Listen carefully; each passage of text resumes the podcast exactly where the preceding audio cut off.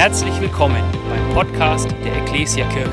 Wir freuen uns, dass du dir die Zeit nimmst, diese Predigt anzuhören. Wir wünschen dir dabei eine ermutigende Begegnung mit Gott.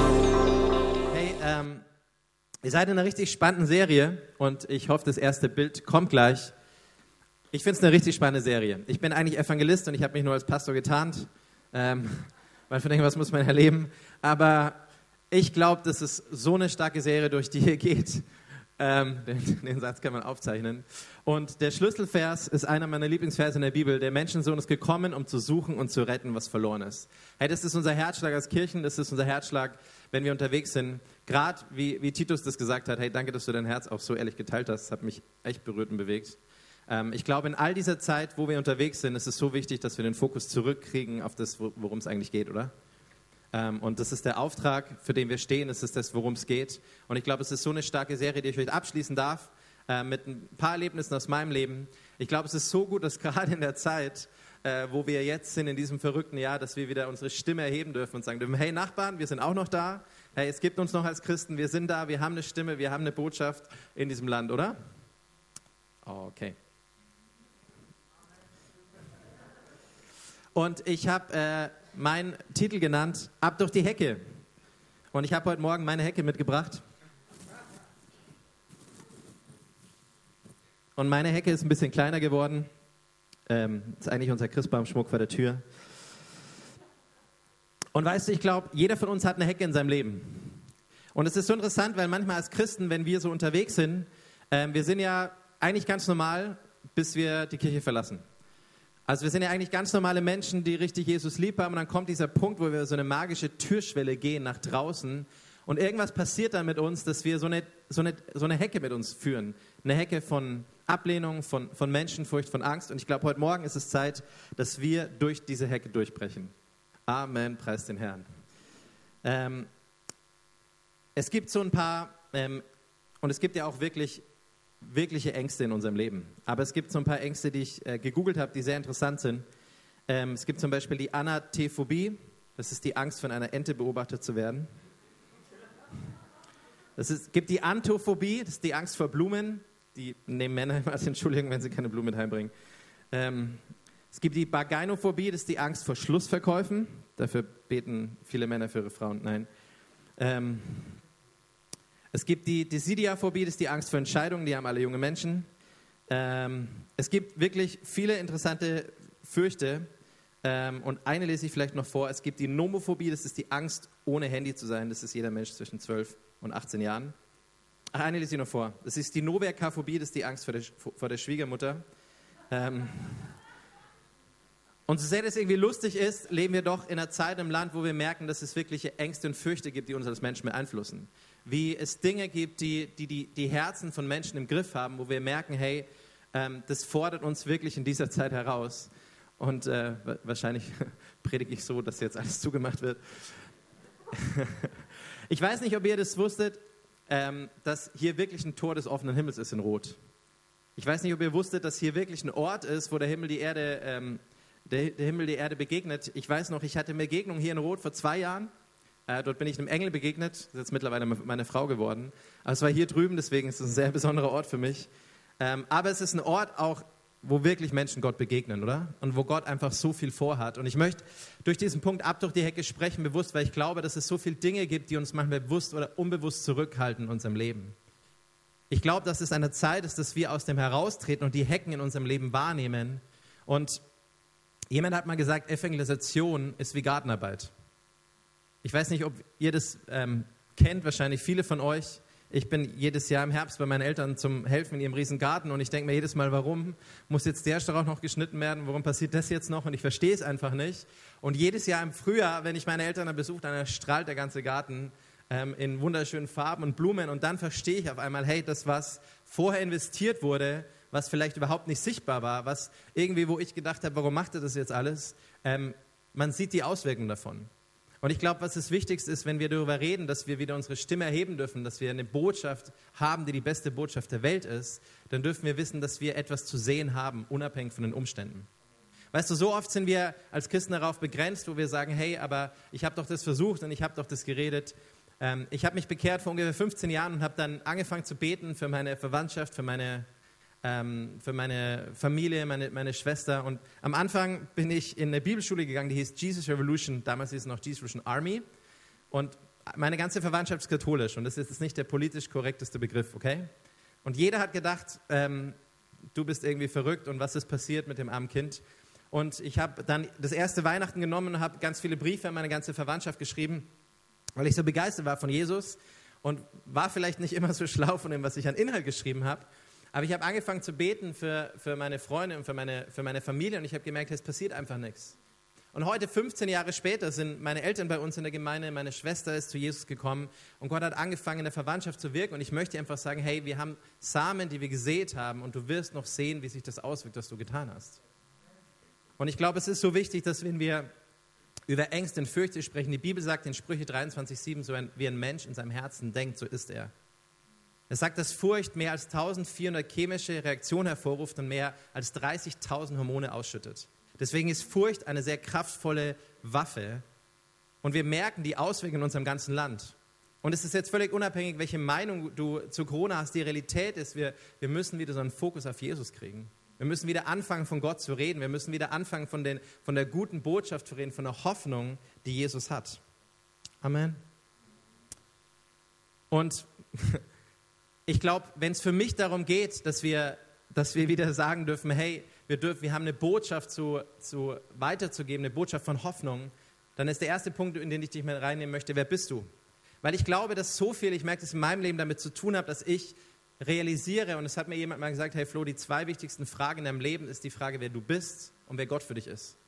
Und Römer 8,15 sagt, dass wir, dass wir nicht einen Geist der Furcht empfangen haben, sondern einen Geist der Kraft. Dass wir Söhne und Töchter sind und das, was uns ausmacht, ist, dass wir frei geworden sind von Furcht, dass wir keine Angst mehr haben müssen. Amen. Und ich, je mehr ich realisiere, wer, was, was ich bin oder wer ich bin als Sohn Gottes, desto mehr kann ich frei von Angst leben. Und genauso du.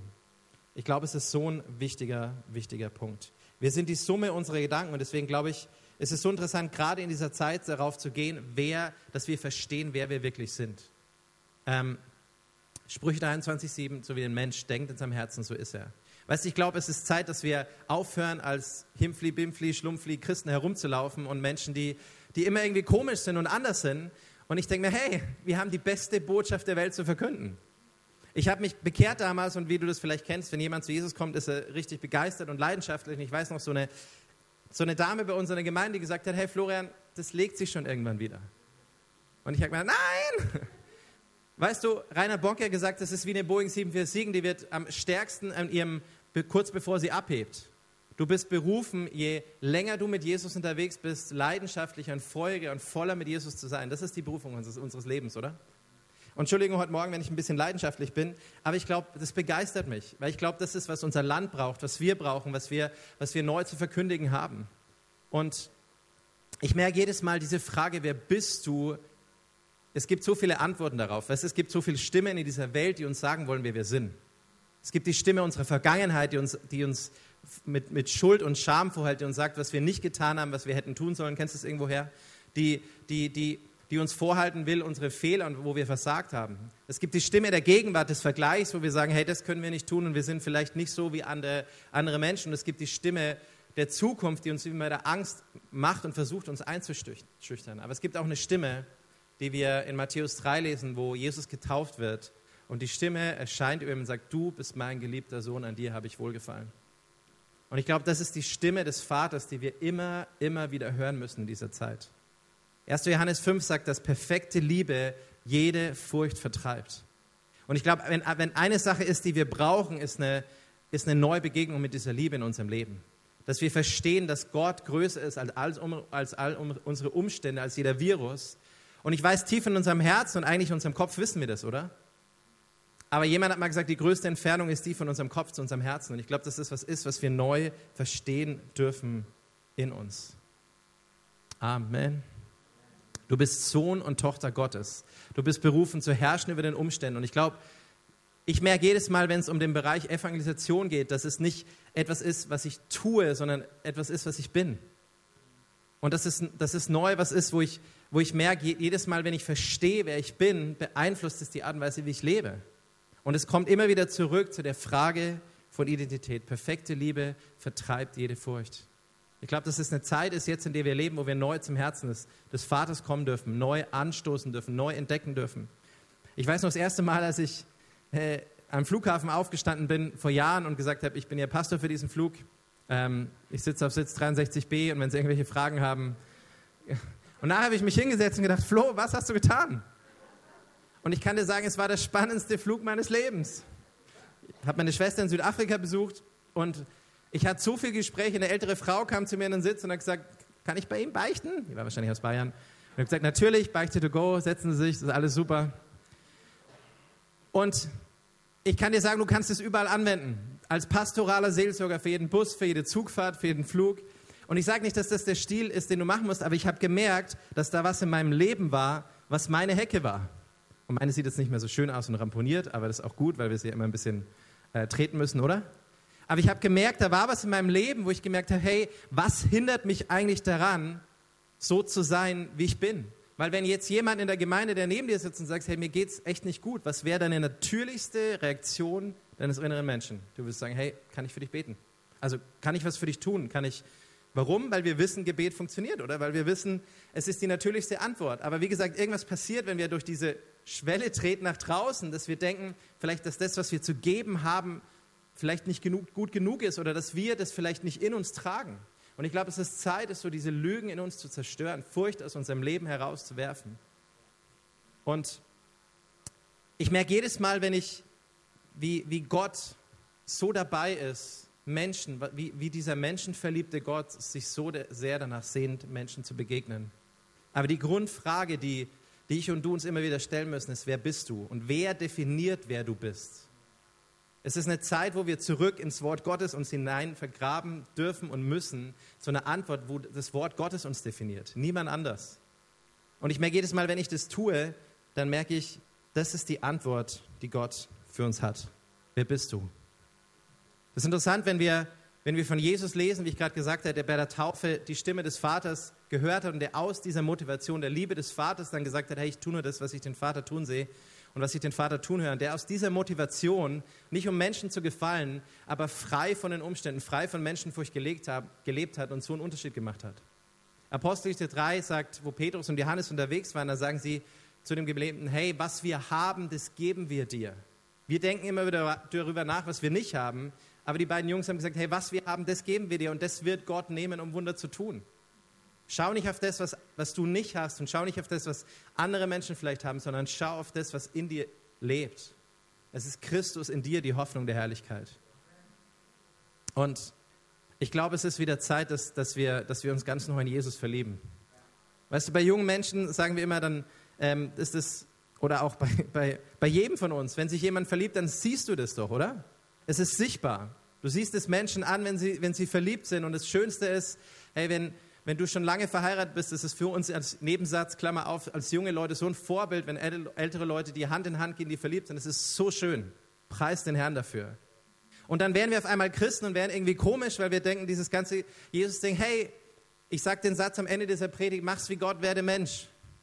Sei doch mal wieder ein bisschen normal. Christus in dir ist übernatürlich genug. Preis den Herrn. Du musst nicht versuchen, für ihn übernatürlich zu sein, sondern Jesus lebt bereits in dir. Ich habe manchmal die größten Wunder, die größten Zeugnisse erlebt, wie ich mich überhaupt nicht danach gefühlt habe. Aber ich glaube, ich und du, wir dürfen es in unserer Gabe, in unserer Individualität finden, wie Jesus uns führen möchte in unserem Alltag. Dass wir uns nicht vergleichen und nicht denken, wir müssen alle wie Reinhard Bonke sein, wir müssen alle, sondern ich und du, wir dürfen so sein, wie wir sind.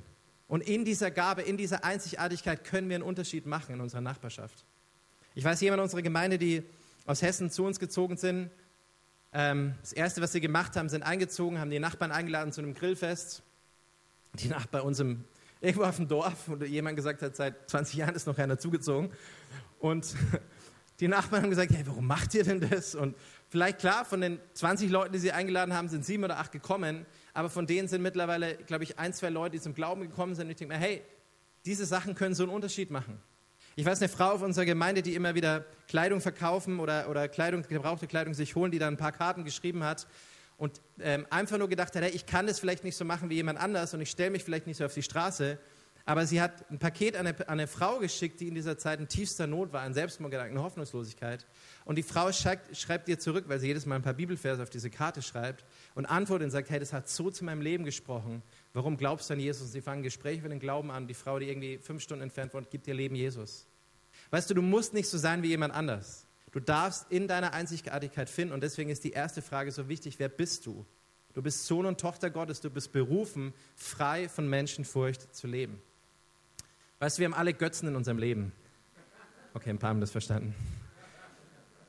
Aber, aber weißt du, die Realität ist, die, die Realität ist, dass, jetzt geht's weiter. Na, ist doch nicht drauf.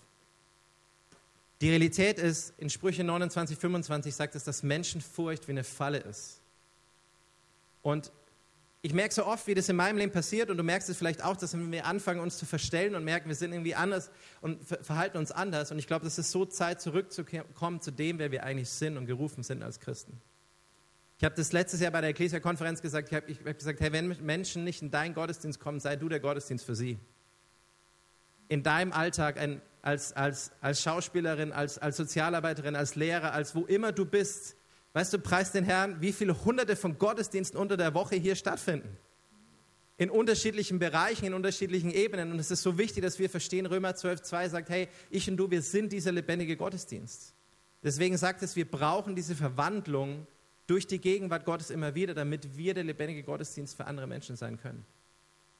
Ich weiß noch, die, ich habe die Geschichte letztes Jahr erzählt von unserem Nachbarn, der immer wieder, den ich immer wieder zum Gottesdienst eingeladen habe, der nie kam und ich habe mich so geärgert. Ich habe mir gedacht, ah, wir haben doch so einen guten Gottesdienst Sonntagmorgen. Ich meine, wir fahren doch richtig was auf und die Band und wenn du Titus hören würdest, dann komm doch einfach zu uns. Und irgendwann habe ich Gott so zu mir gesprochen, hey, sei du doch der Gottesdienst für diesen Menschen. Und ich habe angefangen, ihn einfach zu lieben, Einkäufe für ihn zu machen, ihm in seiner Abhängigkeit zu helfen. Und weißt du, es ist wie dieser Satz, Evangelisation ist wie Gartenarbeit. Es ist manchmal richtig Arbeit. Es kostet dich etwas. Es macht deine Hände schmutzig, es bringt dir Schweiß. Es ist, es ist nicht eine Sache, die von heute auf morgen passiert. Und ähm, der Nach mein Nachbar, der an Krebs gelitten hat, der dann gestorben ist und kurz bevor er gestorben ist, hat er sein Leben Jesus gegeben. Und ich durfte seine Beerdigung halten bei uns im Ort. Und ich kann dir sagen, es war niemand da. Er hatte keine Verwandte mehr, er hatte keine Freunde mehr. Aber ich weiß, für diesen einen Menschen hat es den Unterschied gemacht. Und weißt du, wir haben alle diese Menschen in unserem Leben und da möchte ich zum, zum Bibeltext heute Morgen kommen. Ist ein bisschen klein, aber du kennst ja die Bibel eh auswendig.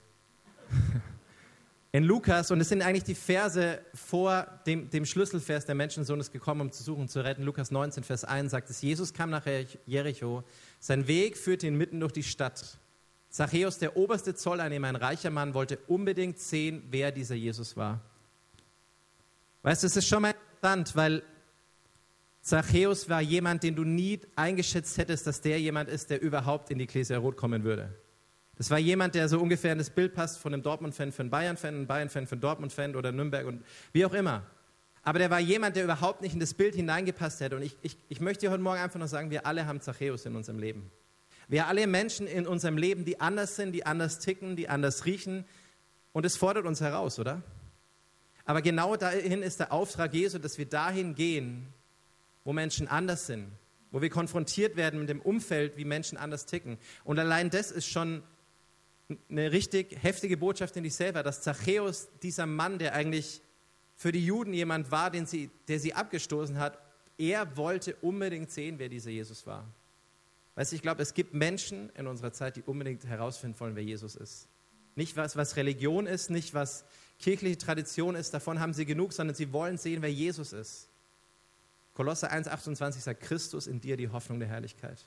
Ich und du, wir sind dieser lebendige Gottesdienst. Wir hab, ich habe, wie ich nach Neumarkt gekommen bin, vor ein paar Jahren, und ich habe mich immer wieder gefragt, so Gott, was hast du? Und jetzt in der letzten Zeit hat Gott immer wieder angefangen, dass ich so ein paar Kontakte mit Restaurantbesitzer hat und, und jetzt haben wir so eine kleine so eine kleine Kleingruppe angefangen mit ein paar Restaurantbesitzer. Jetzt keine Corona-Zeit, eh, die haben ja eh Zeit. Ähm, und so eine Art Alpha-Kurs. Und es ist so interessant, der eine Mann kam auf mich zu und er gesagt hat so, hey, er hat neu so ein bekanntes Restaurant Neumarkt eröffnet, gesagt, hey, eigentlich wollte ich das einweihen lassen, aber der, der orthodoxe Priester kommt nicht zu uns, weil sowas machen die nicht. Aber vielleicht kannst du sowas machen. Ich dachte, natürlich. Ähm, und dann hatten wir diese Einweihung mit ein paar hundert Leuten, wo wir einfach von Jesus erzählen konnten, den Laden segnen konnten. Und ich denke mir, hey, ich möchte da sein, wo die Menschen sind.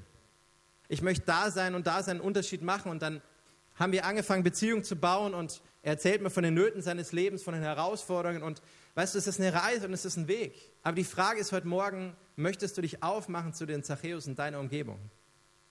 Zachäus wollte unbedingt sehen, wer dieser Jesus war, aber es gelang ihm nicht, weil er klein war und die vielen Leute ihm den Weg versperrten.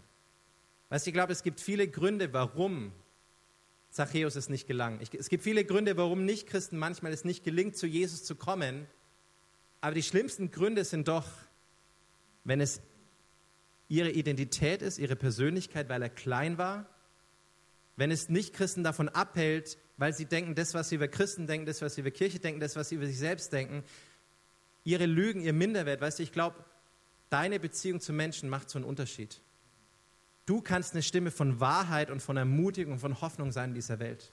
Zachäus dachte, er ist wahrscheinlich nicht gut genug, er ist zu klein, um zu Jesus zu kommen. Menschen in deiner und meiner Umgebung denken, ich bin doch überhaupt nicht gut genug, ich kann das doch nicht. Und oft hat Kirche und Tradition ihnen genau das beigebracht in den letzten Jahren und Jahrzehnten, dass genau weil sie etwas nicht sind, können sie vielleicht nicht zu Jesus kommen.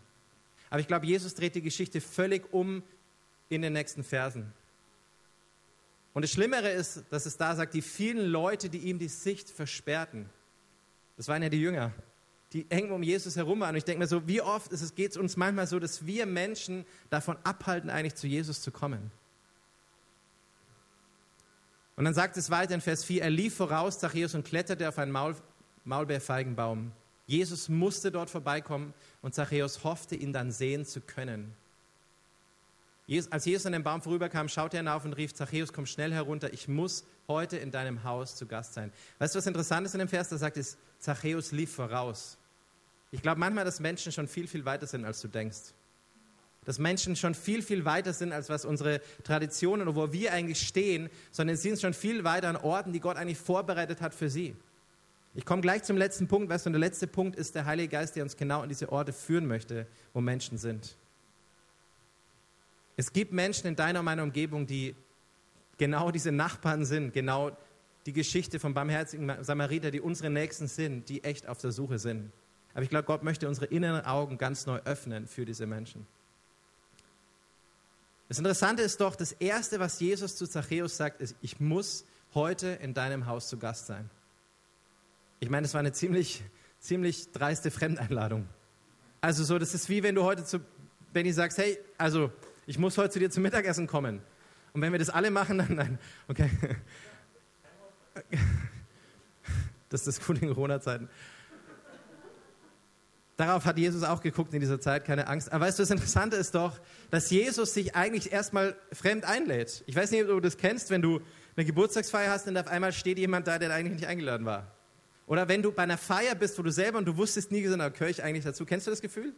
Also eigentlich war ich nicht eingeladen, aber irgendwie bin ich jetzt doch hier. Weißt du, was Jesus da doch ausdrückt? Er sagt, weißt du, jeder Mensch gehört zu mir und ich gehöre zu jedem Menschen. Er sagt, es gibt keinen Haushalt, nicht mehr in Corona-Zeiten. Es gibt keine Person, die zu weit weg von mir ist, die zu tief im Sumpf der Sünde ist. Es gibt keine Person, die zu anders ist, als dass Jesus nicht in das Haus der Person einkehren kann. Weißt du, was Jesus eigentlich gar nicht zuerst tut? Er sagt gar nicht zuerst, komm in meinen Gottesdienst, er sagt, ich komme in dein Zuhause. Er sagt gar nicht, komm in unser Zuhause, sondern ich tauche in deine Welt ein. Er sagt nicht, komm in meine Welt zuerst, sondern er sagt, ich komme in deine Welt. Und ich glaube, das ist die Herausforderung, der wir in dieser Zeit stehen. Dass wir merken, und wir sind dankbar dafür, Gottesdienste zu feiern, aber dass wir merken, wir sind in einer Zeit, wo wir anfangen dürfen, unseren Glauben in unserem Zuhause, in unserer Nachbarschaft, da wo wir leben, leben zu dürfen, in die, in die Welt von anderen Menschen einzutauchen. Hilft dir das irgendwie heute Morgen? Tut mir echt leid, ich dachte nicht, dass der Text so klein ist.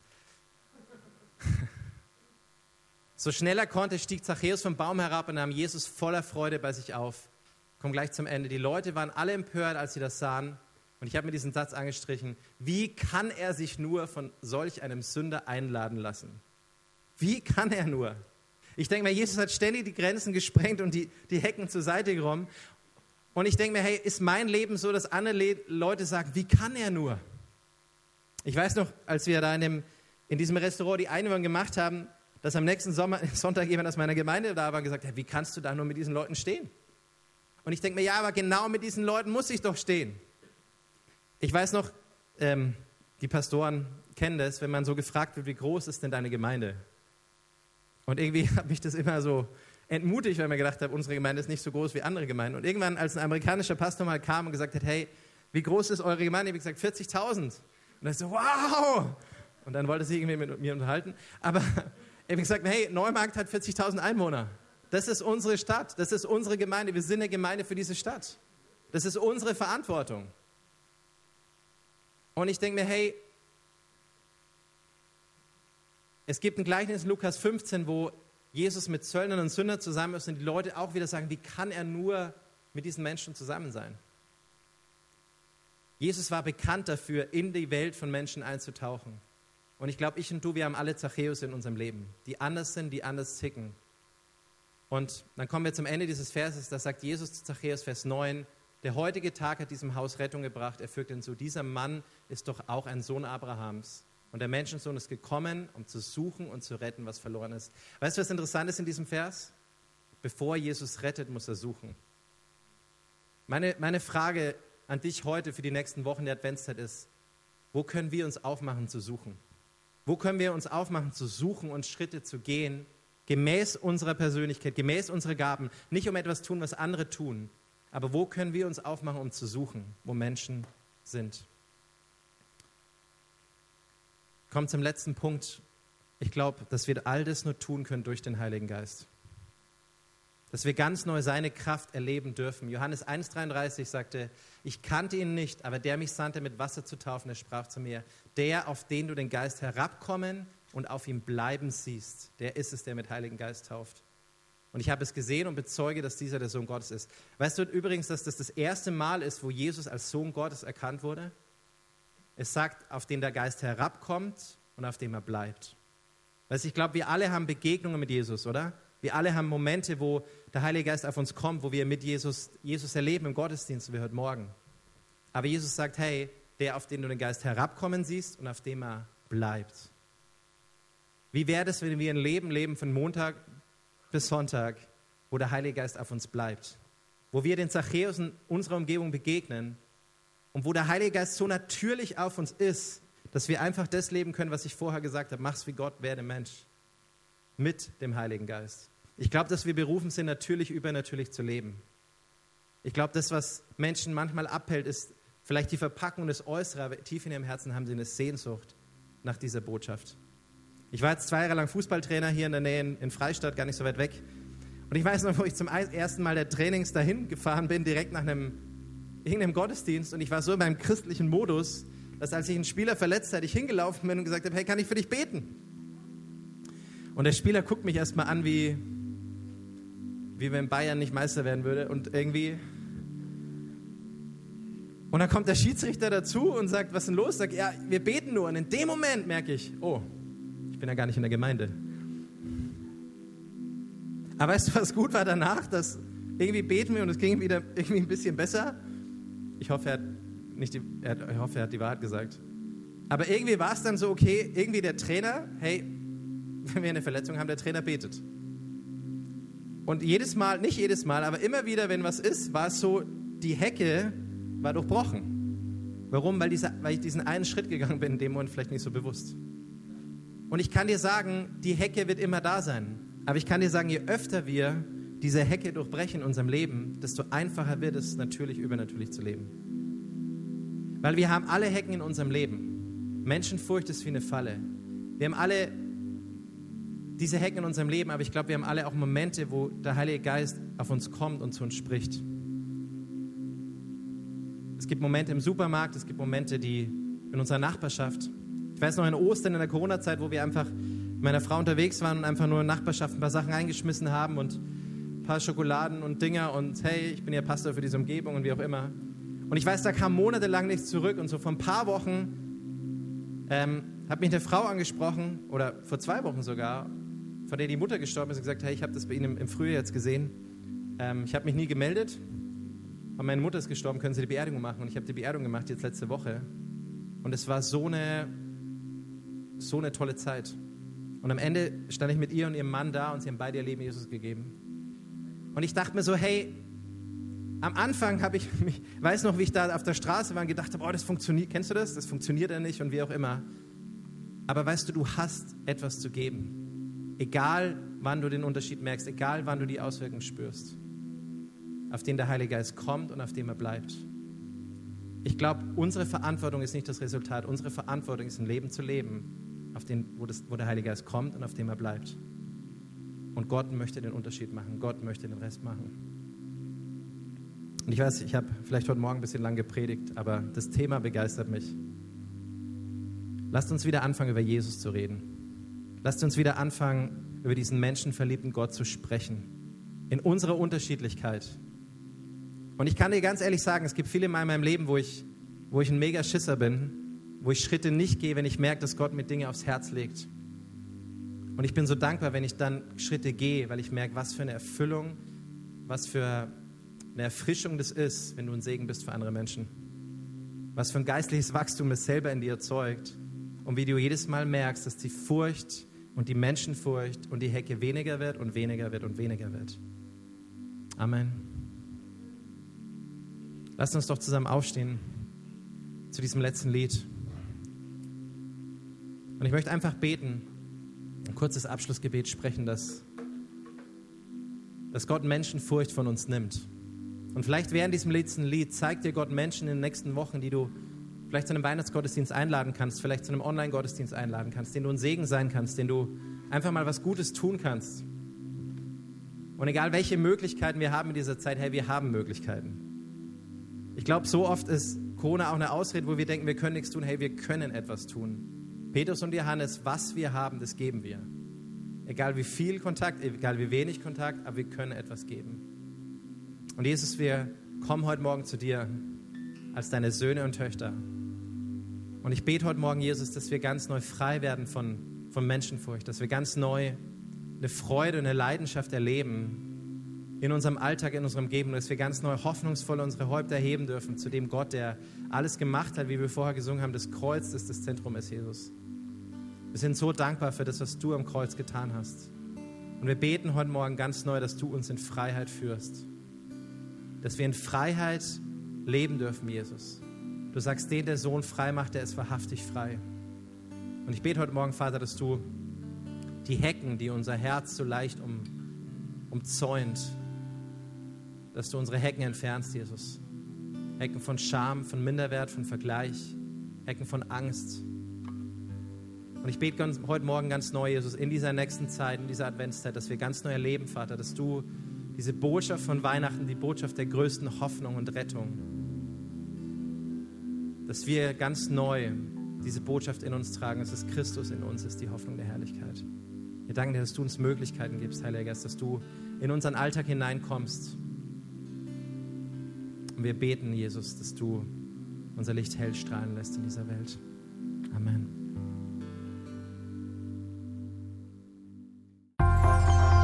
Wir hoffen, dass dir diese Predigt gefallen hat und dich in deinem Leben mit Gott stärkt. Außerdem wollen wir dich gerne besser kennenlernen. Dazu bist du herzlich eingeladen, unsere Sonntagsgottesdienste um 9.30 Uhr und 11 Uhr zu besuchen. Schau doch mal auf www.ecclesia-rot.de vorbei oder auf den sozialen Medien unter Ecclesia Rot. Wir freuen uns auf dich.